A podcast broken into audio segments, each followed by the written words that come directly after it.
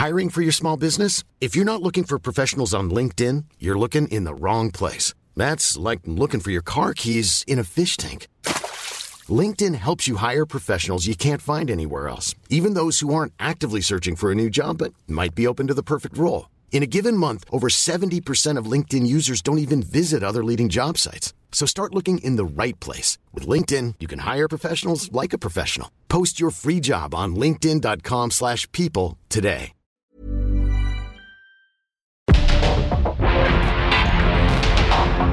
Porque el mundo actual no se entendería sin la economía, las finanzas y los negocios. Acompaña a Mario Maldonado, el columnista de negocios más joven y objetivo del periodismo financiero en su programa. Bitácora de negocios.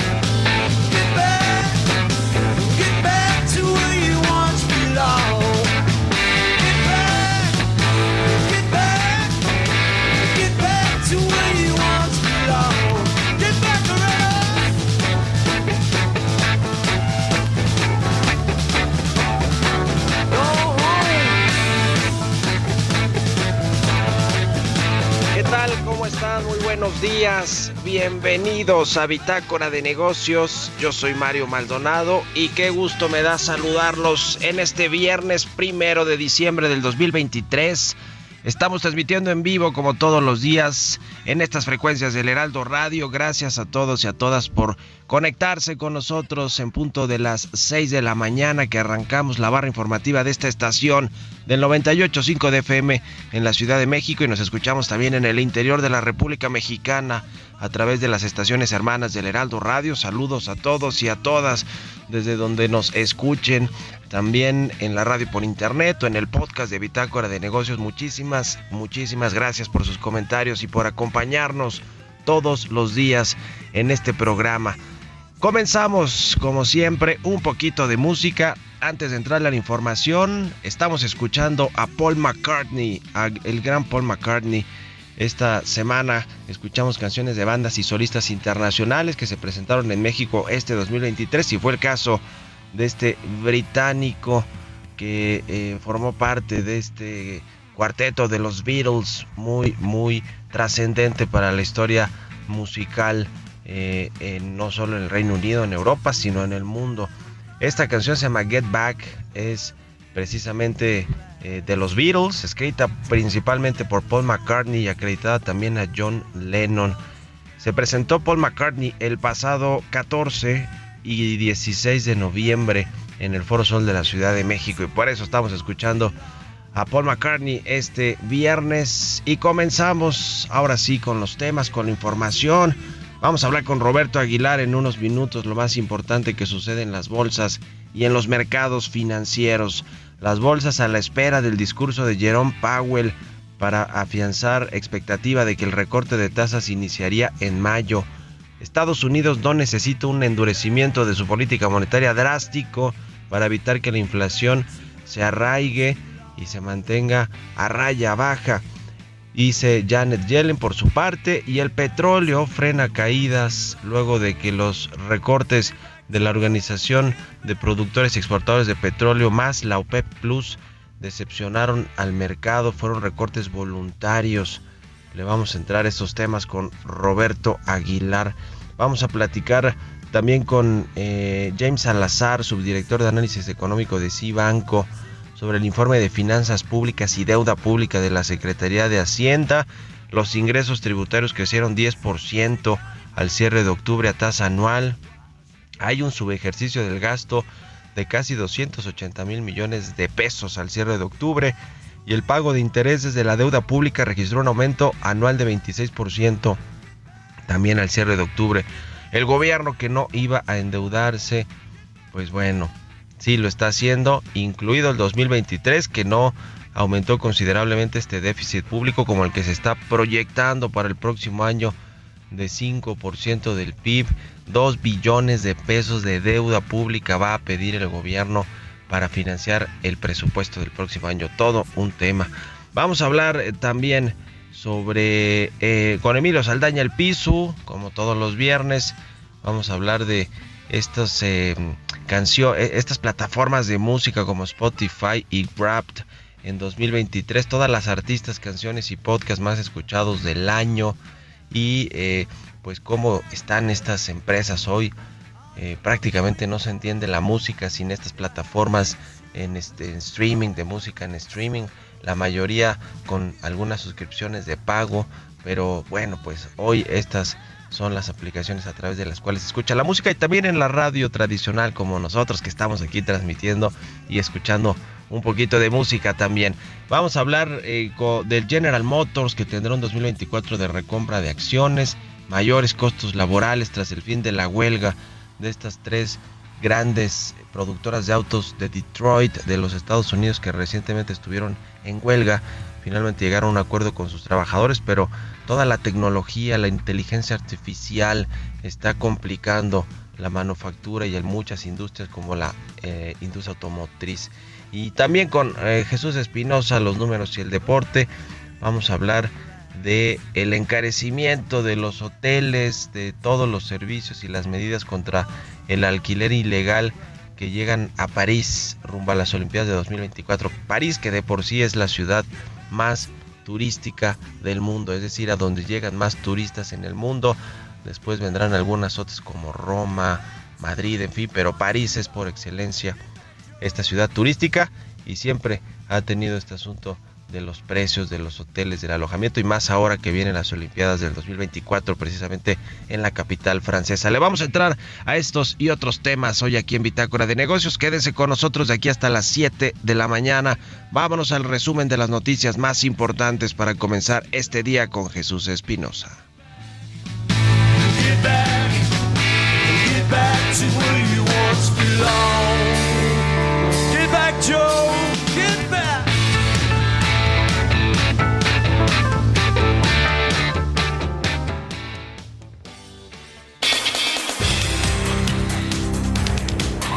El presidente Andrés Manuel López Obrador destacó que durante su administración la deuda del país registró un menor incremento en comparación con los dos gobiernos anteriores. Detalló que según cifras de la Secretaría de Hacienda, su sexenio cerrará con una deuda de 48.8% con relación al Producto Interno Bruto.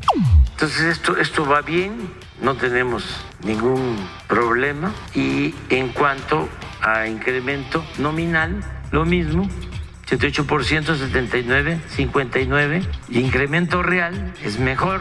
Fox 7, Calderón 37, 37 Peña y 19 nosotros. Y no quiero, no quiero mencionar de que se nos cayó 18 puntos la economía con la pandemia. De acuerdo con la Asociación Mexicana de Instituciones de Seguros, la estimación de pérdidas por daños a viviendas ocasionadas por el huracán Otis en Guerrero ascendió a 7.717 millones de pesos. Destacó que entre otros giros, las estimaciones de pérdidas equivalen a 9.112 millones de pesos en bienes asegurados de empresas, centros comerciales y restaurantes, mientras que empresarios pidieron para acelerar la reconstrucción de Acapulco y Coyuca de Benítez tras el paso del huracán Otis, que el gobierno del presidente Andrés Manuel López Obrador declare ambos municipios como zona franca durante al menos tres años, libres de IVA e ISR. La Secretaría de Relaciones Exteriores informó que la mexicana Ilana Gritzewski, una de los dos connacionales detenidos por Hamas el pasado 7 de octubre tras el asalto del grupo terrorista a Israel, fue liberada este jueves. El fabricante de autos estadounidense Ford fijó el costo del nuevo acuerdo laboral con el sindicato en 8.800 millones de dólares y recortó su pronóstico de ganancias para todo el año debido a la pérdida de producción por la larga huelga en sus plantas de Estados Unidos.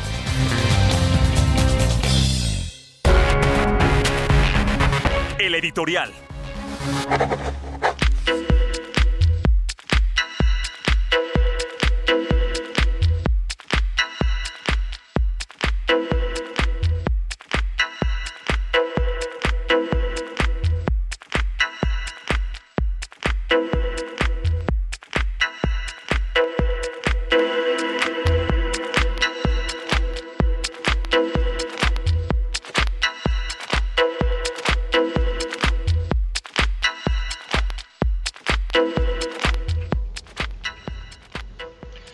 Tuvimos unos problemas aquí, luego tenemos problemas técnicos en la cabina, usted ya sabe cómo son las cosas.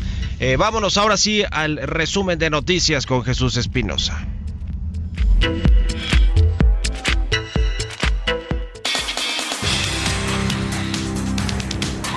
El presidente Andrés Manuel López Obrador destacó que durante su administración la deuda del país registró un menor incremento en comparación con los dos gobiernos anteriores. Detalló que según cifras de la Secretaría de Hacienda, su sexenio cerrará con una deuda de 48.8% con relación al Producto Interno Bruto. Entonces esto, esto va bien, no tenemos ningún problema y en cuanto a incremento nominal, lo mismo, 78%, 79, 59. Incremento real es mejor. Fox 7, Calderón 37, 37 Peña y 19 nosotros. Y no quiero, no quiero mencionar de que se nos cayó 18 puntos la economía con la pandemia. De acuerdo con la Asociación Mexicana de Instituciones de Seguros, la estimación de pérdidas por daños a viviendas ocasionadas por el huracán Otis en Guerrero ascendió a 7.717 millones de pesos. Destacó que entre otros giros, las estimaciones de pérdidas equivalen a 9.112 millones de pesos en bienes asegurados de empresas, centros comerciales y restaurantes, mientras que empresarios pidieron para acelerar la reconstrucción de Acapulco y Coyuca de Benítez tras el paso del huracán Otis, que el gobierno del presidente Andrés Manuel López Obrador declare ambos municipios como zona franca durante al menos tres años, libres de IVA e ISR. La Secretaría de Relaciones Exteriores informó que la mexicana Ilana Gritzewski, una de los dos connacionales detenidos por Hamas el pasado 7 de octubre tras el asalto del grupo terrorista a Israel, fue liberada este jueves. El fabricante de autos estadounidense Ford fijó el costo del nuevo acuerdo laboral con el sindicato en 8.800 millones de dólares y recortó su pronóstico de ganancias para todo el año debido a la pérdida de producción por la larga huelga en sus plantas de Estados Unidos.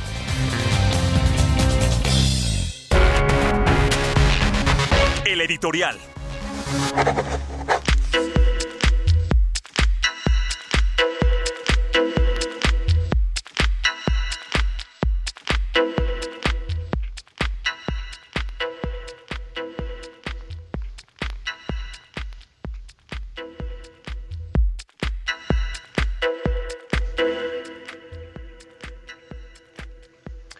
Bueno, disculpe usted con todas estas fallas técnicas que tenemos aquí, luego es un relajo lo que sucede con la cabina y los controles, pero Claudia Sheinbaum fue esta semana, fue esta semana a Palacio Nacional el martes precisamente la precandidata presidencial dijo que fue a entregar unos documentos al presidente López Obrador, no al presidente sino a su secretario particular Alejandro Esquer, pero la novedad, la nota es que sí fue a entregar unos documentos al presidente, no solo a Alejandro Esquer, su particular. Los, en estas hojas que le entregó traía escrito los nombres de las y los candidatos de Morena, del Verde, del PT, para la Cámara de Diputados y el Senado, según me revelan fuentes de alto nivel del gobierno. Así que aunque el presidente López Obrador dijo que solo fue una visita amistosa, que se hablaron de cosas personales como sus padecimientos de salud, que no le dio ninguna recomendación a la precandidata presidencial de Morena, pues la realidad es que sí hablaron de política y de política electoral. En la lista que Claudia Sheinbaum le entregó al presidente aparecen muchos de los nombres que ya hemos comentado aquí, que ya hemos referido, que han trascendido, que son pues de estos eh, fieles eh, al movimiento desde que inició la 4T o Morena, más particularmente. Y de esos eh, perfiles, pues hablamos de muchos para la candidatura al Senado, para, los, para la Cámara de Diputados, para las alcaldías de la Ciudad de México. Pero una de las sorpresas que dicen las fuentes se llevó Claudia Sheinbaum fue que el presidente le pidió que le dé entrada prácticamente a todos los perfiles aspirantes que le entregó Marcelo Ebrard, también en una lista y los cuales pues nosotros platicamos con el ex canciller esta semana eh, y, le pasamos aquí parte de esa entrevista pues se está negociando con Claudia Sheinbaum muchas de las posiciones precisamente de estas candidaturas para sumarse formalmente a su equipo. Ya dijo que no se va de la 4T ni de Morena que se queda. El, chiste es qué va a negociar y qué se va a quedar Marcelo Ebrard y él mismo va a ser o no el coordinador de los senadores de Morena en la próxima legislatura, en el nuevo gobierno. Se habla de por lo menos 17 diputados, 8 senadores, los que pidió Marcelo Ebrard, pero la negociación se está complicando con los legisladores de Morena, sobre todo con los quieren eh, que eh, con, los que quieren reelegirse. Así que ya veremos qué sucede con todo este asunto. ¿Ustedes qué opinan? Esquíranme en mis redes sociales, en mi cuenta de X618. Economía y mercados. Roberto Aguilar ya está con nosotros. Mi querido Robert, buenos días.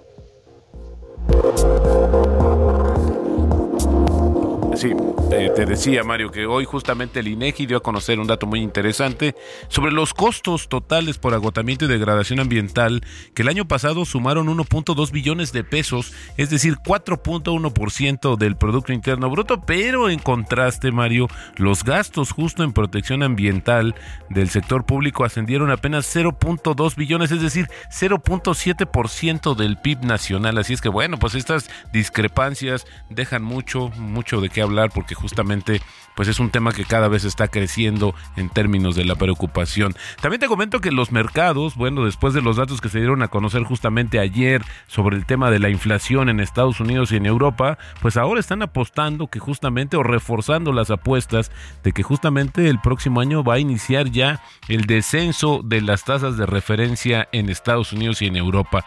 Para el primer caso, justamente están hablando en Estados Unidos de que podría ser en el próximo año, podría comenzar en mayo la disminución. Y bueno, pues esto es lo que está hoy permeando en los mercados y también a la espera justamente de una comparecencia del presidente de la Reserva Federal, Jerome Powell, que sabes, los mercados se han vuelto mucho más perceptivos a esta situación, a las señales, a lo que dicen entre líneas los miembros del Banco Central estadounidense. También te comento que los precios del petróleo recortaban pérdidas tras caer bruscamente en las primeras operaciones y más de un 2% ayer, debido a la percepción de que los recortes voluntarios de la producción de petróleo acordados por los productores de la OPEP Plus fueron decepcionantes. Arabia Saudita, Rusia y otros miembros de la OPEP Plus, que bombean más del 40% del petróleo mundial, acordaron recortes voluntarios en una producción cercanos a los 2 millones de barriles por día. Esto en el primer trimestre del próximo año. Sin embargo, al menos 1.3 millones de barriles por día de estos que te menciono, pues fueron una extensión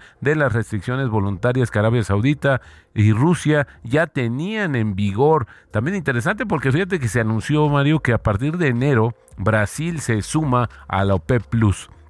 a partir de enero del próximo año, pero pues el presidente de Petrobras, que es la petrolera estatal brasileña, pues está comentando de que esta situación de sumarse a este grupo no implica que tendría que acatar los recortes o sumarse justamente a las decisiones unánimes, pero bueno, al final del día para eso se creó este grupo. También te comento que el descenso generalizado de la actividad manufacturera de la zona euro se atenuó ligeramente el mes pasado, pero el sector siguió profundamente anclado en la contracción, lo que llevó a las fábricas a recortar sus plantillas por sexto mes consecutivo. El índice final de gestores de compras, el PMI manufacturero de la zona euro, que es elaborado por Standard Poor's, pues fíjate que en octubre justamente subió a 44.2% en noviembre desde los 43.1% del mes previo, es decir, de, octubre, por encima de una estimación preliminar de 43.8 puntos. También fíjate que interesante, porque fíjate que el Banco Central Europeo subió los requisitos mínimos de capital para las entidades financieras españolas, muchas de ellas con presencia en México, comenzando por el BBVA, Santander, eh, también Sabadell, y esto pues al final del día dice que es parte de un proceso de revisión y evaluación supervisora, el proceso de proporciona una evaluación global de los retos a los que se enfrentan las entidades significativas, junto con los correspondientes requisitos de solvencia y otras medidas supervisoras que se espera que cumplan bancos para el próximo año, es decir, aumentando el riesgo, la percepción del riesgo y hoy las autoridades del Banco Central Europeo pues pide que se refuerce el capital. Esto implicaría en algún momento, Mario, pues a lo mejor la reducción de algunos planes, decir, algunos movimientos estratégicos, se decía de esta banca española que tiene una importancia tan, tan grande en México. También te comento que justamente la, eh,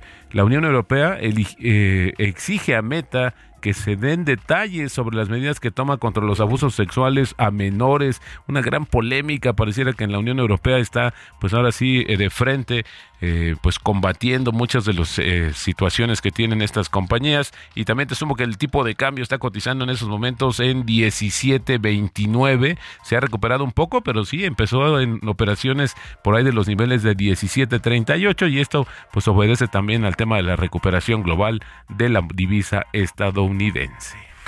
Buenísimo, mi querido Robert, muchas gracias y vámonos a una pausa, son las 6 con 24 minutos.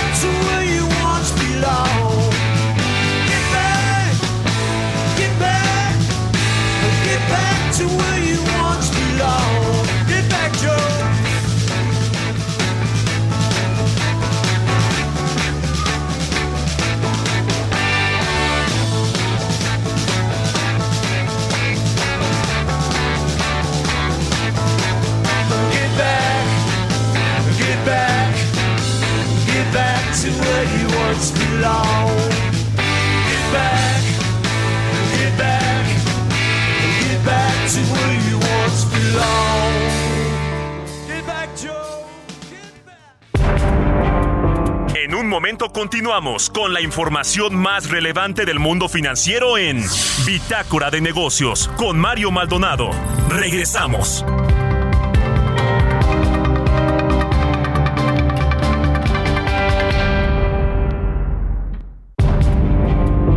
Estamos de vuelta en Bitácora de Negocios con Mario Maldonado.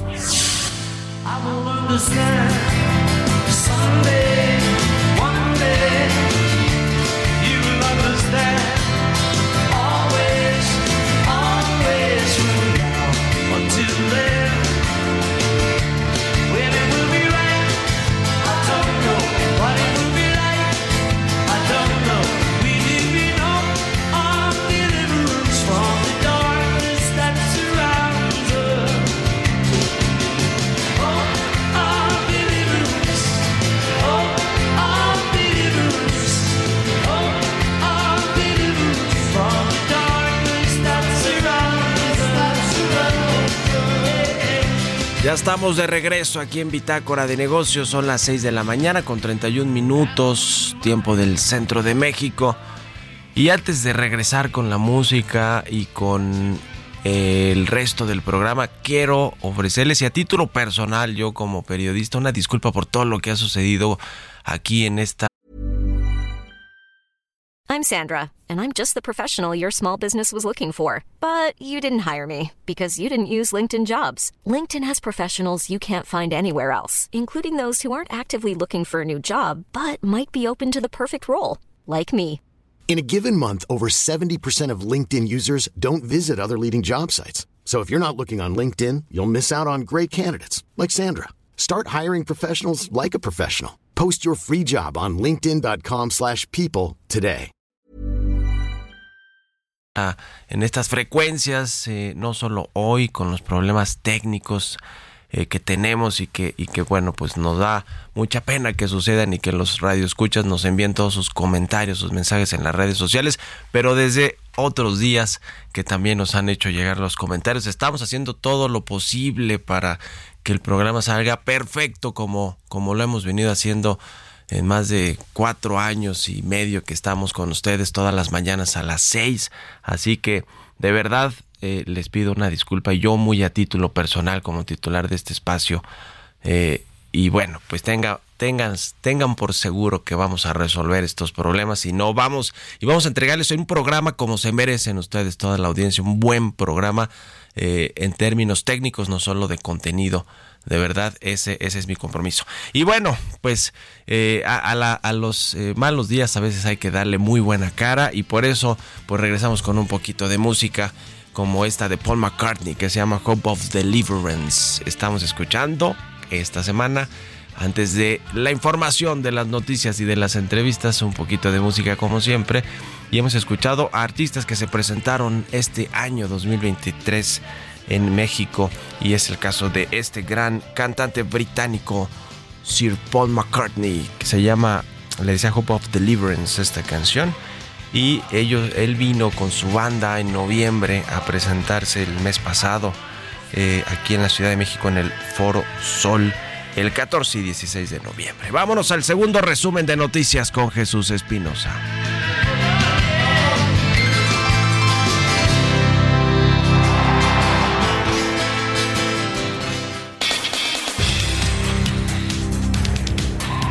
La Organización para la Cooperación y el Desarrollo Económicos se mostró optimista con el Producto Interno Bruto de México para los próximos años, gracias al comportamiento del consumo interno y la inversión que puede llegar por el nearshoring. De acuerdo con la organización internacional, la economía del país tendrá un crecimiento de 3.4% al cierre del 2023, desde un pronóstico previo de 3.3%.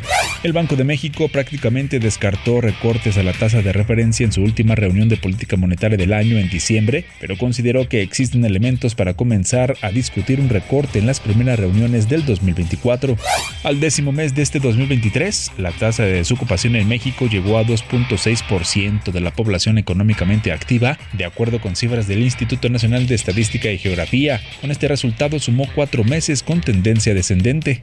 La Organización de Países Exportadores de Petróleo y sus aliados, liderada por Arabia Saudita y Rusia, acordaron un recorte a la producción de crudo cercano a los 2 millones de barriles por día a principios del 2024, lo que se suma a su actual reducción voluntaria. Entrevista.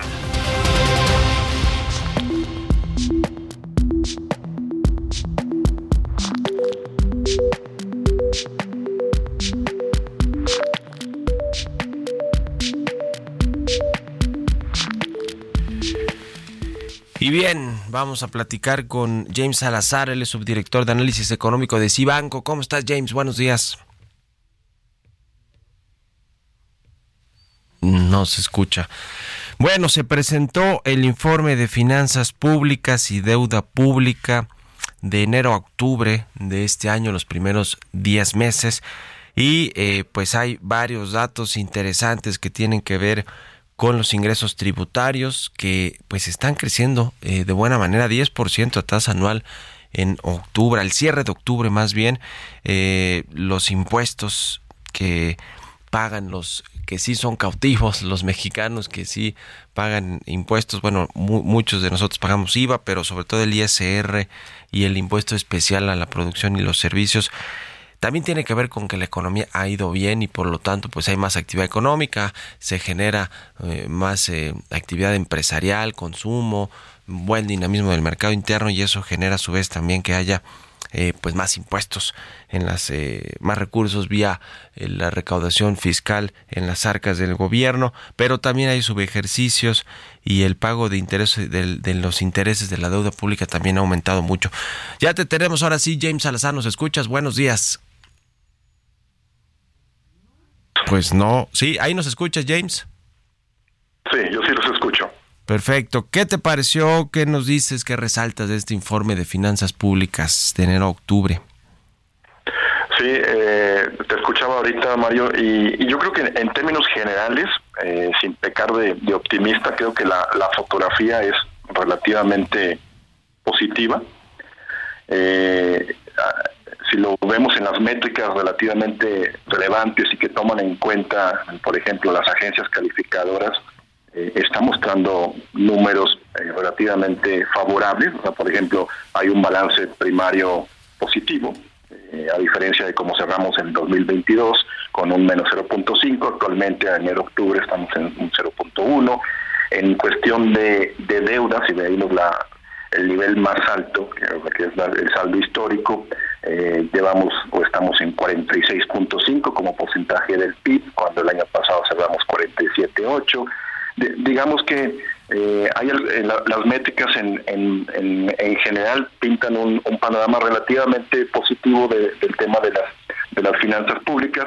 Quizá hay algunos incluso eh, rubros, por ejemplo, mencionabas la parte de los de los ingresos tributarios que en el acumulado del año pues, llevan un incremento importante, 10.3%, lo cual efectivamente corresponde a un mejor dinamismo de la, de la actividad e-, económica, quizá algunas estrategias de, mejora de la parte de recaudación fiscal, incluso lo estamos viendo en los ingresos no tributarios, en aprovechamientos que también están eh, incrementos eh, considerables. En octubre ya, por ejemplo, uno de los rezagos había sido la recaudación por IVA en octubre, mejoró de, de forma de forma significativa.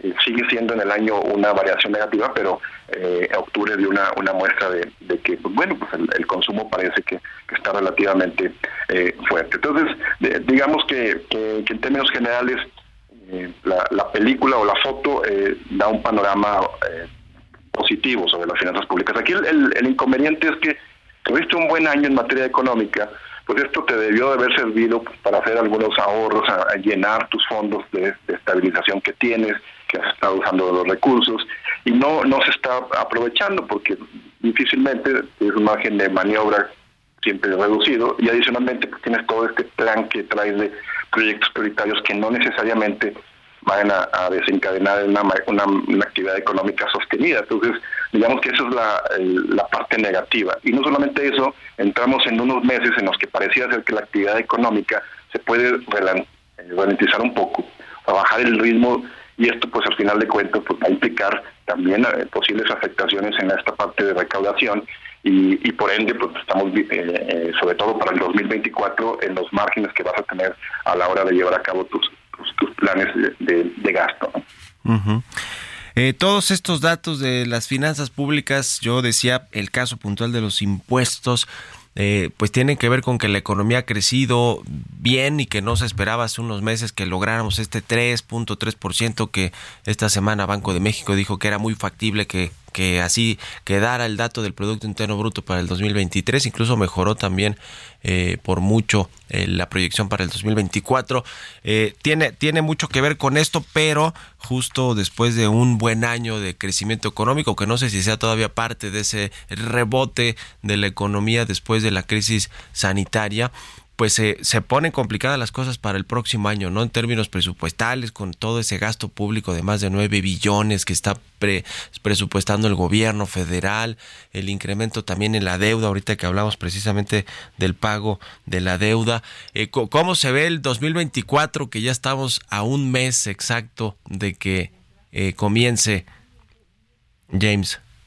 Sí, de, hecho, efectivamente, tienes, tienes mucha razón, Mario, en este, en este sentido de que, bueno, en, el 2023 ya nos dio una idea de, de, los planes que trae la administración. O sea, el crecimiento en el gasto público es muy superior al crecimiento que se está dando en los ingresos. Este, y, y, esta tendencia va, a sostenerse en el 2024, sobre todo en un año electoral, y ya lo vimos en el paquete económico. Y, es y la, a diferencia de en el 2023, digo, puede haber sorpresas, pero luce más difícil que pudiera haber un crecimiento de la misma magnitud. Entonces estás eh, lo, más probable es que se vaya a ver un, un deterioro eh, a lo mejor no un foco rojo, pero sí unas ciertas señales amarillas de, foco amarillo en algunos en algunos indicadores como los balances presupuestarios, eh, cuando vemos los incrementos del déficit que van a ser los más altos en, en prácticamente tres, tres décadas, vemos este endeudamiento adicional de cerca de dos billones presupuestado para el próximo año.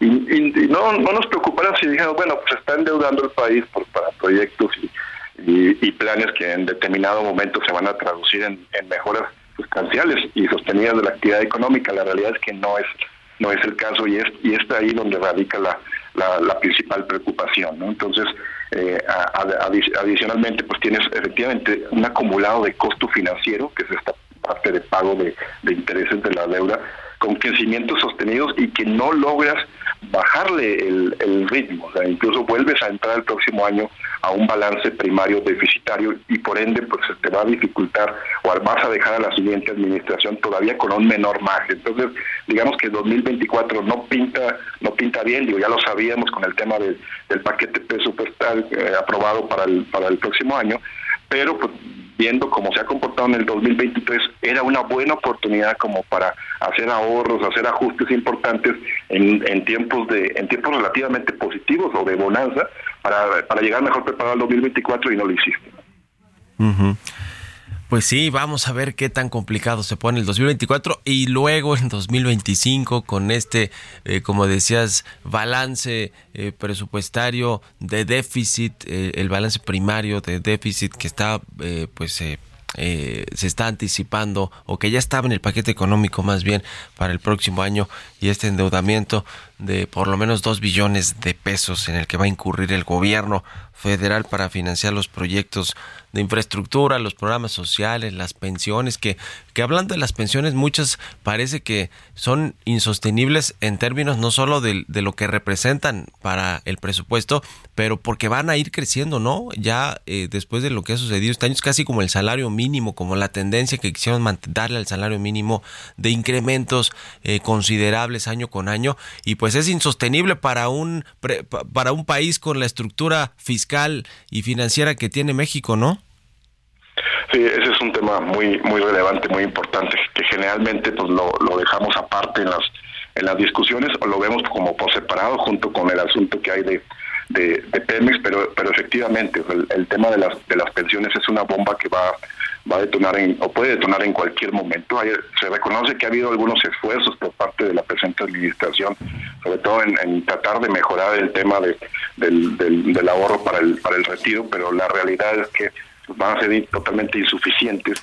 Y, no solamente de las valoraciones que se, hacen en, términos actuariales que dan dan poco tiempo para, para que esto pueda convertirse en un asunto eh, de, vital importancia a la hora de, llevar a cabo los, los análisis y la definición de, los distintos presupuestos por parte de, Hacienda. La, realidad es que es es, muy probable que la siguiente administración pública vaya a tener que ya ajustar todos estos, todas estas variables, toda su estructura programática, porque siempre ha habido intentos de, cambiar la estructura programática, que es este todo sistema de los programas que a los que se les destina gasto, para poder hacer frente a, a esta eh, eventualidad que, bueno, la, vemos así como muy como a lo, a lo lejos, a lo lado, pero es un problema muy serio, ¿no? Entonces, eh, eso le va a todavía generar eh, digamos que unas, unas presiones muy muy fuertes a, a, toda la parte de las de las finanzas públicas incluso las mismas agencias calificadoras a la hora de hacer su evaluación eh, no no están muy seguras de cómo incluir el, el tema de, pensiones porque si lo ponen tal cual eh, pues te distorsiona todo el modelo porque son son montos muy muy grandes muy robustos entonces es, es un problema muy muy serio lo que se lo que se viene y seguramente la siguiente administración va a tener que, hacer ajustes a, fuerza en esta estructura programática para considerar. Una, una reforma de pensiones, de pensiones públicas, no solo las que ya se le pagan a los extrabajadores de Pemex, de la CFE y del ISTE y demás, pero eh, las pensiones del bienestar, las de los adultos mayores y todo eso, que son las que son progresivas en términos de los incrementos que tienen de año con año. En fin, lo estaremos viendo y platicando. James Salazar, subdirector de análisis económico de Cibanco. Muchas gracias como siempre y muy buenos días. Un gusto, Mario. Hasta luego. Buen día. Igualmente. 6 con 46. Vamos con las historias empresariales.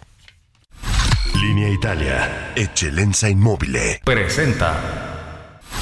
Línea Italia, líderes en fabricación de mobiliario corporativo, innovando en el diseño de ambientes de trabajo funcionales y ergonómicos. 32 años de experiencia nacional e internacional brindando asesoría en tus proyectos de principio a fin. Imagina tu espacio y nosotros lo hacemos realidad, porque remodelar tus oficinas nunca fue tan fácil. Conoce nuestro amplio catálogo de colecciones en lineaitalia.com.mx. Excelenza Inmóvil. Historias empresariales. Historias empresariales. Le decía, la automotriz estadounidense General Motors está realizando algunos esfuerzos para recuperar la confianza de los inversionistas en Wall Street de cara al 2024. Esto luego de un año marcado por huelgas y por eh, problemas con sus vehículos eléctricos autónomos. Vamos a escuchar esta pieza que preparó mi compañera Giovanna Torres. Durante gran parte del siglo XX, General Motors fue reconocido como el primer productor mundial de automóviles, teniendo bajo su abanico de marcas a la firma Chevrolet, considerada la marca más vendida de ese siglo. Tras varios años al frente de la producción mundial de automóviles, en 2009 perdió su liderazgo como resultado de una fuerte crisis que desembocó en la quiebra de la General Motors Corporation y dio lugar a la fundación de la General Motors Company se dio a conocer que entre los planes de la firma se encuentran aumentar su dividendo trimestral el próximo año en 33%, hasta 12 centavos por acción, además de iniciar un programa acelerado de recompra de títulos por valor de 10 mil millones de dólares. Asimismo, tiene contemplado restablecer su guía para 2023 para incluir un impacto estimado de 1.100 millones de dólares en ganancias antes de intereses e impuestos o resultados de las ventas ajustadas, de aproximadamente seis semanas de huelga laborales en Estados Unidos por parte del sindicato United Auto Workers. Mediante un comunicado, la directora ejecutiva de General Motors, Mari Barra, indicó que la compañía se encuentra detallando su presupuesto para el próximo año, el cual compensará completamente los costos incrementales de sus nuevos acuerdos laborales. Añadió que el plan de la empresa es a largo plazo e incluye la reducción de la intensidad de capital de negocio, desarrollar productos más eficientes y reducir los costos fijos y variables. Para Bitácora de Negocios, Giovanna Torres. Línea Italia, Eccellenza Inmóvil. Presentó. Tecnología.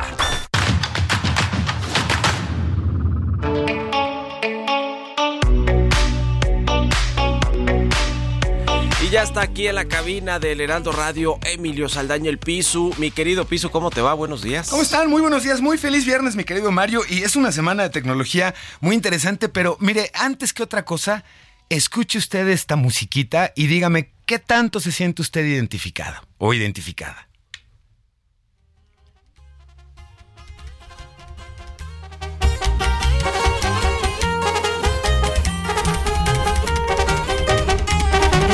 Compa, ¿qué le parece esa morra? La que anda bailando sola. ¿Qué le parece? Se trata de Peso Pluma. Si usted no lo conoce, la verdad es que ya me llamaría la atención muchísimo porque a estas alturas se trata de uno de los fenómenos más interesantes en términos de la música. Mire, alguna de las, de las cosas que tiene Peso Pluma en su haber este año y es que Spotify llevó a cabo la presentación de su Rap 2023. Este Rap 2023 es un ejercicio que viene haciendo Spotify en el que año con año nos presentan dos cosas. Un resumen de la música que escuchamos nosotros a lo largo de del año y por otro lado un resumen de cuáles fueron los artistas y el tipo de música más relevantes en, en general, tanto en nuestro país como a nivel internacional. Y en este caso tuve además la, la oportunidad y el gusto de platicar para Heraldo Radio con Moni Saldaña, que es la gerente de relaciones con artistas y sellos discográficos de Spotify México, para que nos platicara un poquito sobre este fenómeno y le preguntaba yo sobre precisamente la atención que nos llamaba estas tendencias actuales en México y la presencia de música mexicana y lo relevante que se trató en este, en este caso. Y mire, esto fue lo que nos comentó. Pues mira, la música mexicana realmente este año nos comprobó que no solo se escucha en México, sino se escucha a nivel global. Y creo que es un movimiento que nosotros llevamos, no fue de la noche a la mañana, llevamos muchos años observando cómo se ha desarrollado, pero creo que hoy en día el hecho de estas colaboraciones, de la mezcla de géneros musicales que tradicionalmente no hubiéramos encontrado juntos en estos ritmos tradicionales de la música mexicana han ayudado precisamente a romper esas fronteras y hoy en día pues tenemos exponentes no solo como la máxima estrella peso pluma que rompió todos los rankings este año, sino eh, figuras como Natanael Cano, Gabito Ballesteros, Junior H. Entonces creo que es una prueba de que ahora sí que la música mexicana está aquí para quedarse. Y mire, hablamos de, en el caso de Peso Pluma, de los, del top 10 en artistas más escuchados en México, del top 5 a nivel global, que eso es una cosa que llamó muchísimo la atención, y en general la presencia de música mexicana en los gustos tanto nacionales como internacionales está muy presente. Y le preguntaba justamente a Moni Saldaña, ¿cómo trabaja Spotify en la promoción de artistas? ¿Cómo es que logran que artistas mexicanos como Peso Pluma hoy estén en el top global? Y esto fue lo que nos comentó. Este año es algo que nunca habíamos visto y Peso Pluma en los tres rankings más importantes que tenemos en este resumen del 2023 en Spotify. Top 5 de los artistas más escuchados a nivel global, top 5 de las canciones más escuchadas a nivel global en su colaboración con Eslabón Armado Ella Baila Sola y top 10 de los álbums más escuchados a nivel global con su álbum Génesis. Entonces, eso es algo que nunca antes habíamos visto y desde nuestro lado, pues precisamente básicamente nuestro trabajo es eso, ¿no? Estar un poco muy de la mano de los artistas, de sus equipos de trabajo para desarrollar estos planes en conjunto, para ver estas tendencias que están sucediendo y un poco acompañarnos también cómo es que los consumidores están ahora sí que eh, pues consumiendo y reproduciendo esta música y creo que Rap, el resumen de este 2023 es un perfecto ejemplo, ¿no? Que nos ayuda a entender a través de datos, de números, de estadística, cómo se están comportando las audiencias. Muy interesante, revise usted cuáles fueron sus tendencias globales de música y, vaya, el descubrimiento de este, nuevas, este cambio en las tendencias y tipos de música en nuestras preferencias me llamó la atención. Oigan, y por otro lado, yo no sé si ustedes tuvieron la oportunidad de presenciar, iba a decir disfrutar, pero no, presenciar este momento. Elon Musk, Iron Man de Petatiusk, en un evento que se llevó a cabo esta semana por el New York Times, se mostró desafiante ante la presión publicitaria, instando a las empresas a retirarse si así lo desean. Si no quieren comprarme publicidad, no la compren. Pero oiga, de verdad que se puso como enojado. Mire, escuche usted lo que dijo. If, somebody's going try to blackmail me with advertising, blackmail me with money, go fuck yourself. But go fuck yourself. Is that clear? I hope it is. Hey, Bob, if you're in the audience. a ese último que saluda es al CEO de Disney que estaba en la audiencia sentado en esa reunión en la que, como pudo usted escuchar, pues Elon Musk dice, pues si no les gusta y no quieren conmigo en la plataforma X, pues váyanse mucho a... ¿no? La que no me chantajen. No me chantajen. Me van a chantajear a mí con dinero, sí. No, váyanse mucho lejísimos. La situación se agrava para X porque se trata de 100 empresas al menos, que incluye gigantes de los que usted se antoje. No importa la industria, si se trata de un una empresa realmente grande y global, se anunciaban en Twitter y han dejado de anunciarse por este tipo de contenidos que se tratan de contenidos que alertan o atacan contra la religión, contra el pensamiento, contra las razas, y en el que Elon Musk ha mantenido una postura realmente como beligerante, Mario. Pareciera que quisiera convertirse como el político tecnológico del planeta. Elon Musk. Muchas gracias, mi querido Pisu. Que tengan muy bonito fin de semana, señor. Igualmente, se acabó el programa, se quedan con Sergio y Lupita. Nosotros vamos a la televisión, a las noticias de la mañana y nos escuchamos el lunes a las 6. Buen viernes y buen fin de semana.